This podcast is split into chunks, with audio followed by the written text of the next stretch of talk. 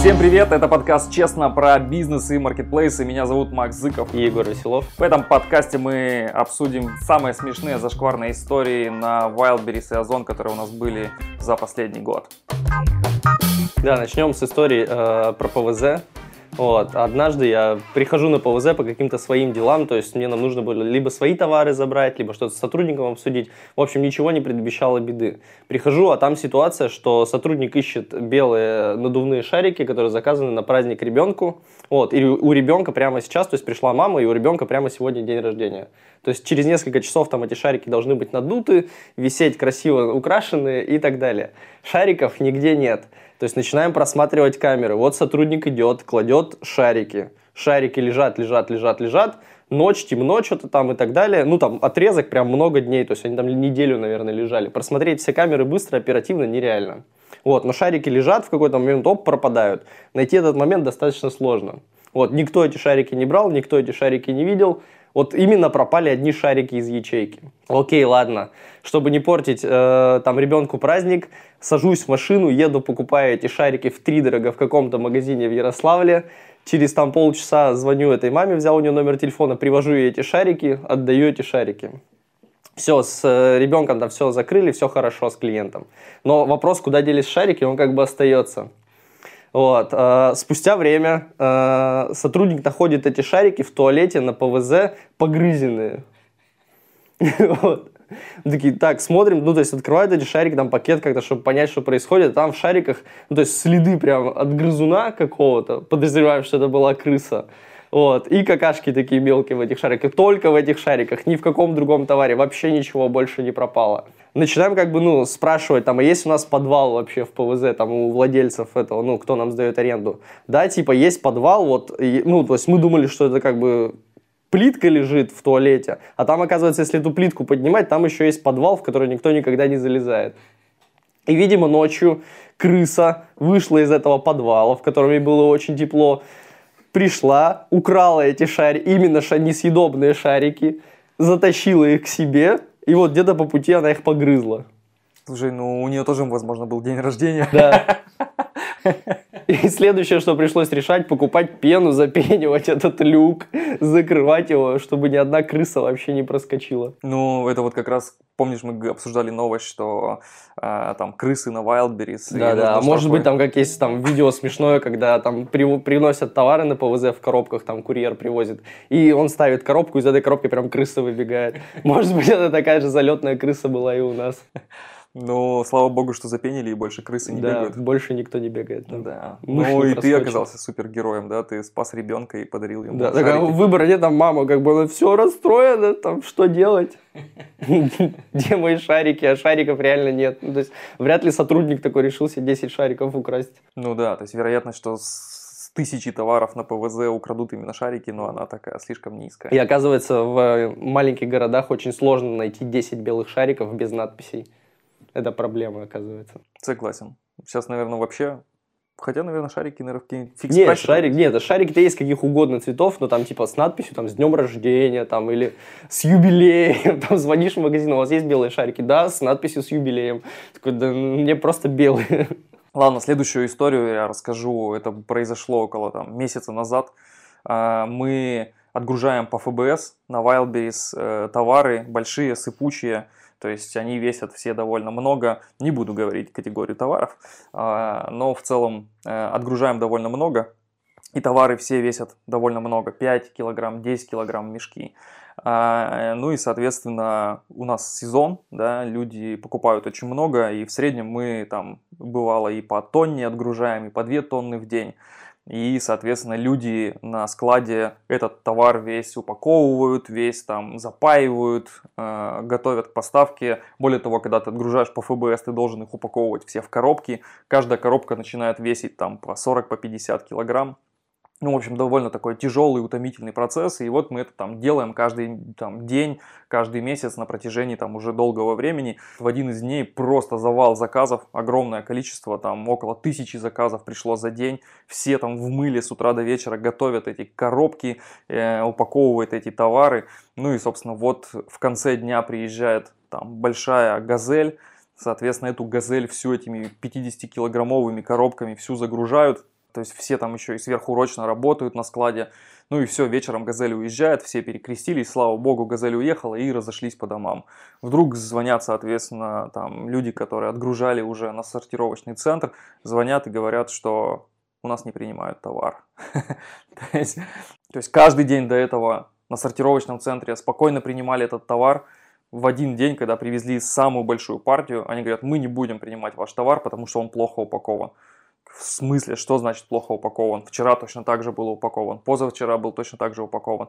А, слишком, мы посмотрели, у вас слишком тонкая пленка, в которой упакованы вот эти мешки, потому и она может рваться. А если она рвется, то с нас где-то там по пути могут, соответственно, забракованный товар списать деньги, поэтому мы не будем рисковать и, соответственно, все, везите ваш товар обратно. И это был невероятный коллапс, потому что когда тебе ты вот упаковал целые сутки, люди там на износ работали, чтобы упаковать там 2 тонны товара, да, соответственно, им этот товар вернули обратно, соответственно, на следующий день пришла еще тысяча заказов, и получилось так, что теперь нужно переупаковать тот товар, который ты вчера у тебя не приняли, плюс у тебя накопилась новая тысяча товаров, и все это нужно теперь упаковывать на сортировочном центре сказали, либо вы упаковываете в более, в более толстую пленку, там 120 микрон, которую практически невозможно найти, либо вы, соответственно, упаковываете в двойной слой этой пленки. То есть теперь нужно времени тратить на упаковку этого товара в два раза больше. И более того, то есть еще раз говорю, скопилось старый товар, да, который нужно переупаковать, еще и новый товар, который, соответственно, пришел поступать. После вот этого коллапса мы 4 дня разруливали эти проблемы, соответственно, чтобы успеть переупаковать старое и упаковать новые заказы, которые тоже приходят каждый день. Не знаю, насколько зашкварная история, но для нас она была очень убийственная. Тяжелая. Да, тяжелая история. Кстати, у нас есть телеграм-канал «Честно про бизнес и маркетплейсы». Ссылка на него будет в описании. Обязательно подписывайтесь. Да, расскажу еще одну. Вернемся к моему любимому пункту выдачи, где ходят обычные люди с обычными просьбами, вот, которые, видимо, приходят на пункт выдачи и думают, что там должно происходить обслуживание, как в лучших э, отелях, ресторанах, там, примерочных и так далее. Вот, и заходит у нас женщина, которая заказала там, ну, достаточно большое действительно количество товара.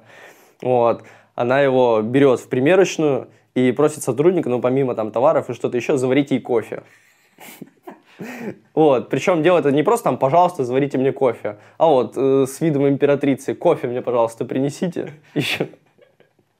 Вот, сотрудник у нас вообще ну, не, не мог на это ничто ответить, потому что никаких инструкций по завариванию кофе у него не было. Он в первый раз за год работы слышит, что у него просят какое-то кофе. Конечно же, женщине отказали, но сам факт того, что люди уже начинают ходить на ПВЗ и не просто мерить товары, а еще и просят налить им кофе, это... Слушай, ну я еще уверен, что она потом еще единицу, наверное, поставила. Да, скорее всего, там нет кофе на пункте выдачи, там, ну, либо да, еще что-то. Это, конечно, ну, нужно, конечно, представлять уже, что это э, бутики, бутики да, Wildberries, да. в которых и тебе еще и кофе нальют, и, возможно, еще и там руку поцелуют. Каждый товар в конце вот так вот сложат, упакуют аккуратненько. А, мы очень любим наших клиентов на ПВЗ, но ходит... У тебя все истории про ПВЗ. Ну, почти. Ну, на да. ПВЗ, потому что самая интересная да, история. Да, да. Ходит там женщина, вот, она, ну, то есть достаточно тучная, вот, назовем это так. Вот, и каждый раз она приходит именно к нам на ПВЗ, где стандартные примерочные, ну, то есть с ними все как обычно. Вот, она приходит и каждый раз ставит единицу и пишет, что примерочная очень маленькая. То есть она берет много товаров, она заходит в эту примерочную, ну, то есть всем она комфортная, у всех все хорошо, но вот у одной тучной женщины примерочная очень маленькая. Вот. Да, если кто не знает, что если вы ставите единицу пункту выдачи Wildberries партнерскому, да, то, соответственно, с него за это там штрафуются деньги, то есть вычитаются деньги из тех там вознаграждений, которые выплачиваются партнеру. Вот, и, соответственно, этим злоупотребляют всякие клиенты. Никогда так не делайте. Тем самым вы наказываете вот конкретно там, э, владельца ПВЗ, который зачастую не виноват, особенно там, если это примерочная. Ну, да. к сожалению, что ты с ней сможешь Примерочная сделать. выполнена по стандартам. Никто под одного человека перестраивать примерочную ну, никак не будет, да.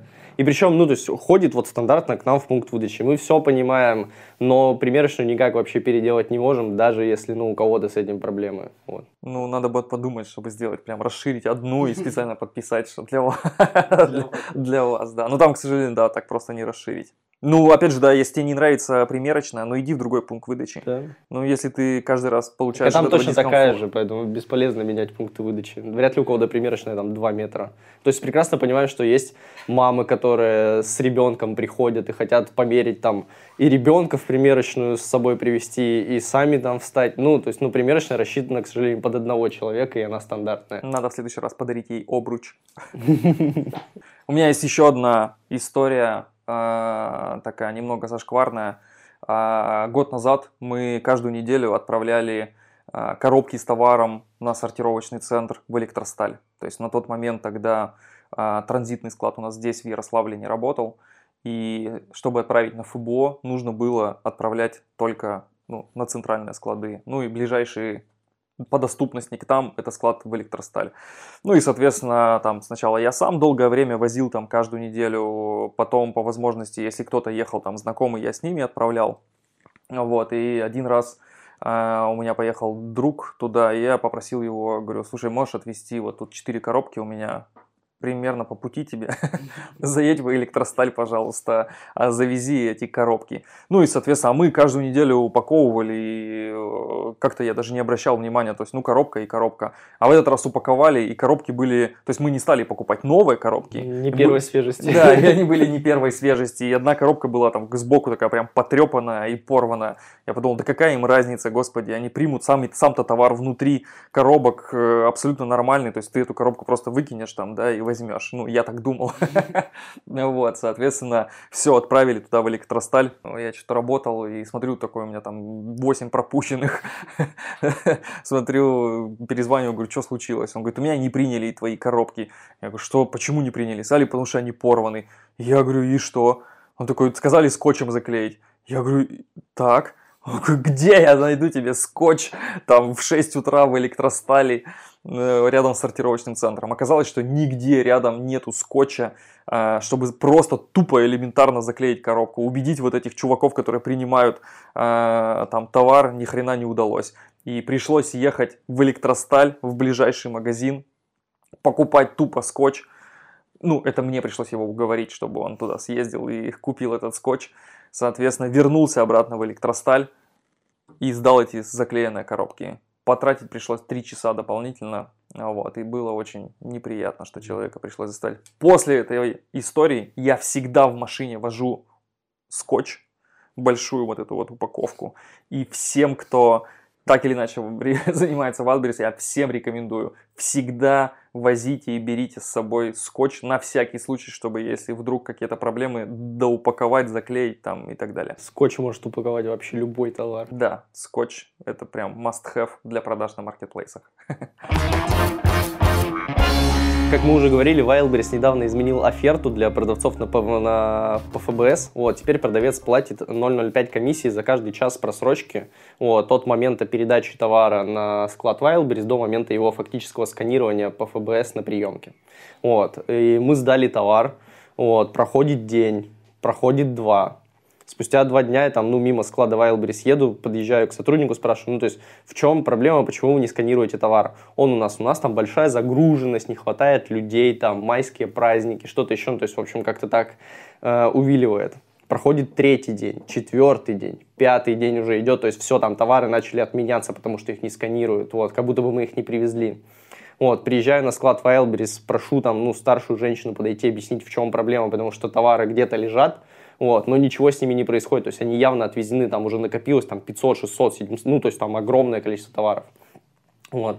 Выходит эта женщина и объясняет о том, что мы сейчас, к сожалению, не успеваем сканировать товары, вот, они всем об этом рассказывают, вот, и оказывается, к ним приехало несколько тонн оцинкованных грядок, вот, грядки все весом там по 10, 20, 30 килограмм разных размеров. На складе работают в основном 90% только женщины. И бедные женщины-девушки поднимают эти грядки, то есть они отсканировали эту грядку. Им эту грядку там весом 20-30 килограмм нужно отнести дальше на сортировку.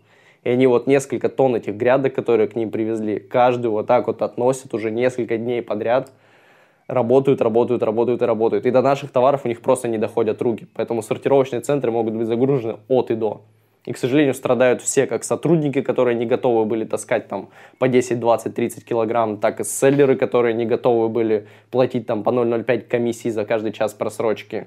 И никто ни о чем, то есть ты пишешь в поддержку в этот момент, там, мы отвезли товары, там, их не сканируют, поддержка, у вас неправильная маркировка, упаковка или что-то еще. Ты приезжаешь на склад, тебе говорят, нет, у нас грядки. Ну да, и с этим самое страшное ничего не поделать, и более того, виноваты они, а платим за это мы. Это, конечно, каждый раз просто поражает, насколько скотское отношение к продавцам и насколько Wildberries просто за счет других компенсирует свои затраты. Расскажу последнюю историю. А, прошлый год мы продавали а, тоже по ФБС, да хотя это не важно, да, то есть продавали товары, они все небольшие размером и, соответственно, продавалось очень много, при этом они очень недорогие, то есть цена порядка там 200-300 рублей, и в этих 200-300 рублей, конечно, очень важна стоимость логистики, то есть сколько с тебя берут за доставку клиента, то есть каждые 10 рублей капец как влияют на финальную прибыль.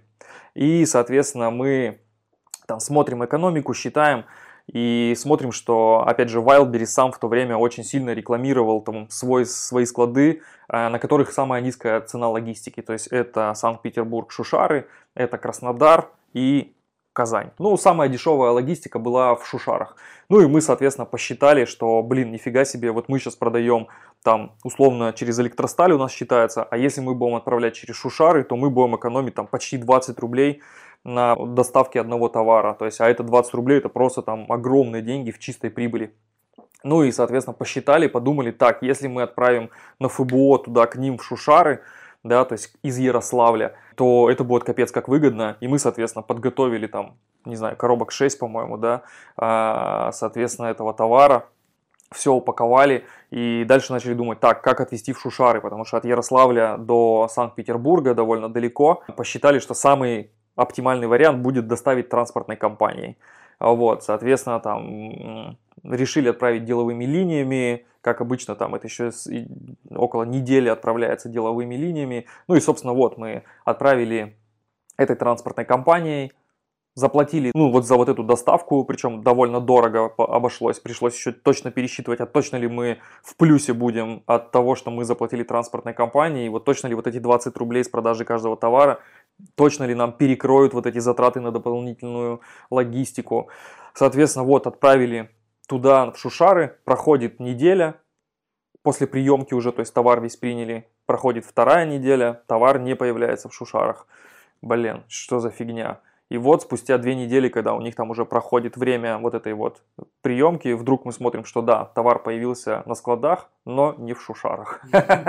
А, он оказался в Казани по какой-то причине. Собственно, начали после этого писать в поддержку, типа, на основании чего вообще мы специально потратили деньги, блин, на отправку в эти шушары, чтобы, блин, специально у нас считалось по низкой логистике и прочее. Но оказалось по оферте Wildberries им без разницы, куда ты отгружаешь товар, они имеют право в любое место его перенаправить в зависимости от того, там, как у них загруженность на складах. Ну и, соответственно, они просто из этих шушар отправили в Казань. Нахрена мы платили, блин, за дополнительную за доставку именно в эти шушары. Более того, после этого я еще почитал там всякие чаты, форумы, и у всех одна и та же проблема. То есть все специально там отправляют куда-нибудь, чтобы им считали по этой низкой логистике. Оказывается, вот у них, у Wildberries вот так устроено. То есть они сами решают, куда перенаправить твой товар в зависимости от ну, загруженности складов, внутренних вот этих вот всех э, проблем. Вот. Вот такая вот история. Поэтому, когда вы отправляете на какой-то конкретный склад, помните, что не факт, что ваш товар появится именно там. Wildberries сам решит, где ему удобнее расположить ваш товар. И, возможно, вы отправите туда, где должна быть очень низкая логистика, а по факту приедет там, не знаю, в Каледино, где нифига не дешевая логистика, или там в Домодедово, по-моему, там да, еще дороже. Поэтому смотрите всегда отчет по складам на Wildberries и пересчитывайте вашу юнит-экономику. Да, про Unituc экономику у нас был отдельный выпуск, ссылка на него будет в описании, обязательно его посмотрите и детальнее проверьте, точно ли вы зарабатываете деньги на продажах. Вот такой был выпуск. Всем пока. Пока.